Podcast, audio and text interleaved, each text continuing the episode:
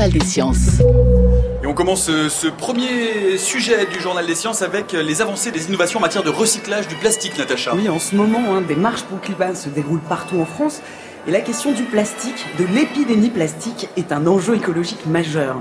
Alors dans le dernier rapport de WWF, les chiffres étaient alarmants. La production mondiale de plastique ne cesse d'augmenter et il reste très peu recyclé. La France, par exemple, un des plus gros pays consommateurs, n'en recycle que 21%.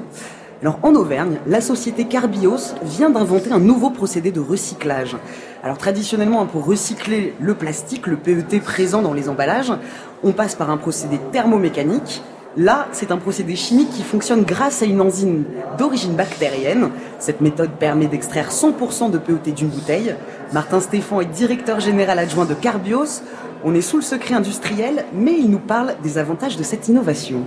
Le principe est relativement simple, puisque dans un grand réacteur d'hydrolyse, vous mettez des déchets PET, de l'eau, notre enzyme, vous mélangez de façon pas très sophistiquée, et l'enzyme va déclencher la réaction. C'est qu'une enzyme, c'est un catalyseur biologique, et là, nous avons euh, optimisé l'enzyme, elle déclenche une réaction de dépolymérisation du PET.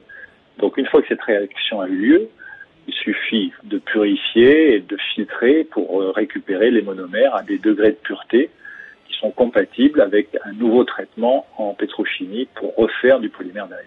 Donc nous déconstruisons le PET, nous en faisons des monomères de base qui ont servi à le, à le fabriquer à l'origine, ce qui permet de recycler à l'infini n'importe quel type de déchet PET en n'importe quel type d'objet PET puisque nous repassons par le monomère c'est de ce qu'on appelle l'upcycling, hein, c'est un mot un peu à la mode en ce moment, c'est-à-dire que au lieu de faire de la réutilisation, qui est plutôt du downcycling, où vous perdez un petit peu de la caractéristique, à chaque, à chaque boucle de réutilisation, nous on fait de l'upcycling, c'est-à-dire qu'à partir d'un déchet qui a peu de valeur, on recrée une matière noble qui a la qualité de la matière vierge le déchet devient une matière première au même titre que les matières premières pétrochimiques. Voilà, et autre information concernant le recyclage du plastique, la Norvège est parvenue à recycler 97% de ses matières plastiques. Oui, alors comment justement, quelle stratégie euh, adopter?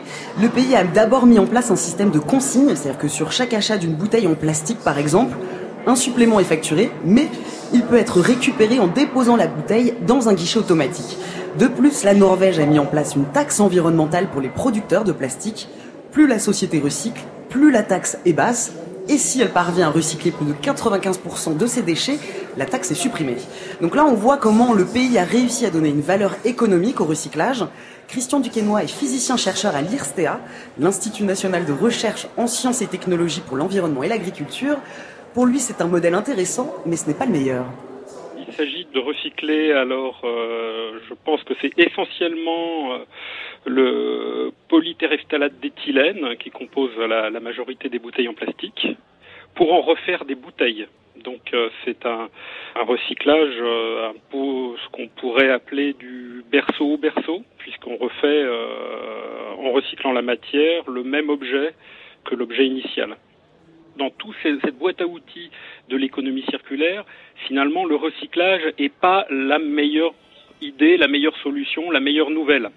Hein, parce qu'il y a des impacts euh, comme tout procédé de transformation de la matière, on a des impacts euh, sur l'environnement, on a des impacts sur la consommation euh, de ressources fossiles, hein, d'énergie fossile, et sur la production de gaz à effet de serre.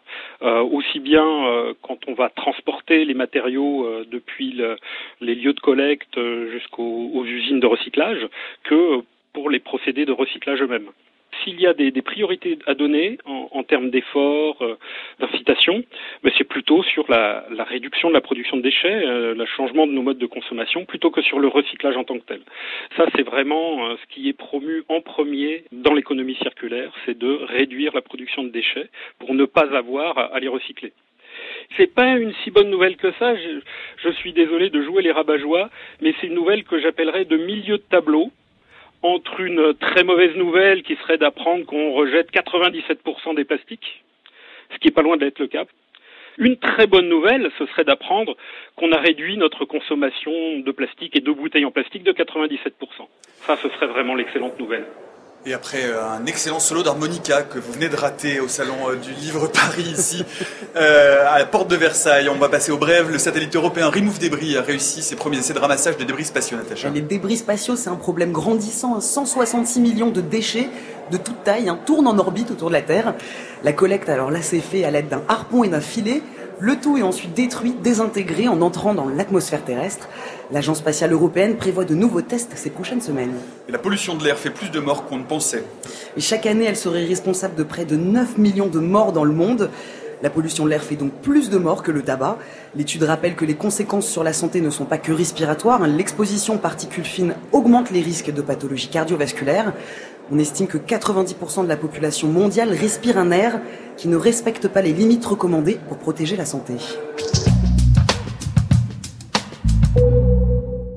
Deuxième sujet du journal des sciences cette semaine, le CHU de Rennes lance une campagne de financement pour mener une grande étude sur la mort subite des jeunes sportifs. C'est un peu comme la mort subite des nourrissons, c'est un syndrome qu'on ne comprend pas bien. Le phénomène touche 1000 Français par an, professionnels comme amateurs. Chez les plus de 40 ans, dans la majorité des cas, l'infarctus du myocarde est le premier responsable. Mais pour les jeunes de moins de 40 ans, pour un cas sur deux, on ne trouve pas les causes, même après une autopsie. Une fois sur trois, il n'y a généralement aucun symptôme, ni aucune maladie identifiée. Alors dans un contexte de repli de soutien à la recherche, le CHU de Rennes et la Fondation Cœur et Recherche lancent un appel aux dons pour mener cette étude. Dans le paysage français, hein, c'est une étude assez innovante, elle prévoit des autopsies systématiques ainsi qu'une vaste analyse génétique post-mortem. Philippe Charon est cardiologue et généticien à l'hôpital de la, de la Pitié-Salpêtrière à Paris. Il s'est engagé dans ce programme.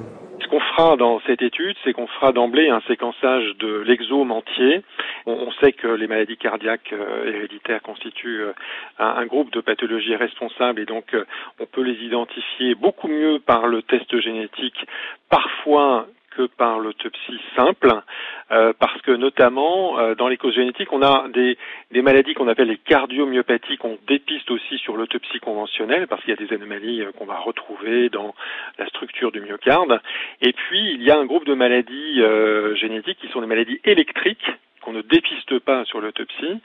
Et donc le test génétique peut être amené à, identifier des mutations dans des gènes que l'on sait responsables de maladies électriques comme euh, le syndrome du QT long par exemple ou d'autres maladies un peu, peu particulières euh, qui touchent notamment le sujet jeune. Et si on ne trouve pas dans les gènes connus jusqu'à présent dans la littérature, eh bien, le séquençage du génome nous permettra de tester des hypothèses sur euh, de nouveaux gènes ou des nouveaux facteurs génétiques hein, qui pourraient être responsables de cette mort subite. Et aujourd'hui, c'est la journée internationale du sommeil. Euh, mardi, Santé publique France publiait son rapport sur le sommeil des Français. Nous dormons de moins en moins, Natacha. Oui, en France, en moyenne, on dort moins de 7 heures par nuit, 6 heures et 42 minutes précisément. La dette de sommeil augmente.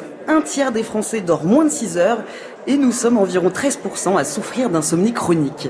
L'étude rappelle que le manque de sommeil augmente les risques d'obésité, de diabète, d'hypertension et de problèmes cardiaques. Voilà, et lundi, euh, la méthode scientifique sera précisément consacrée au problème des insomnies. Euh, en bref, toujours le prix Le goût des sciences vient tout juste d'être remis ici à Livre Paris. Il revient au physicien Étienne Guillon pour son ouvrage du merveilleux caché dans le quotidien aux éditions Flammarion. C'est un livre sur les mécanismes physiques qui régissent les formes et les fonctions des objets qui nous entourent, la tour Eiffel à la toile d'araignée en passant par la feuille de salade. Depuis 2009, le prix des goûts des sciences met à l'honneur un livre scientifique accessible à tous. Les chercheurs du CEA et de l'Institut de recherche sur la fusion magnétique lancent l'organisation du festival de théorie à Aix-en-Provence. C'est une manifestation scientifique internationale qui réunit autour de congrès une trentaine d'experts en physique. Cette dixième édition est prévue pour juillet mais le festival est à la recherche de financement pour son bon déroulement. Et on termine par euh, cette brève que vous attendez tous en fin de journal des sciences, la brève de Sciences improbables. Et vous avez choisi une bonne brève aujourd'hui, Natacha, pour la dire en public. Il va falloir l'assumer maintenant.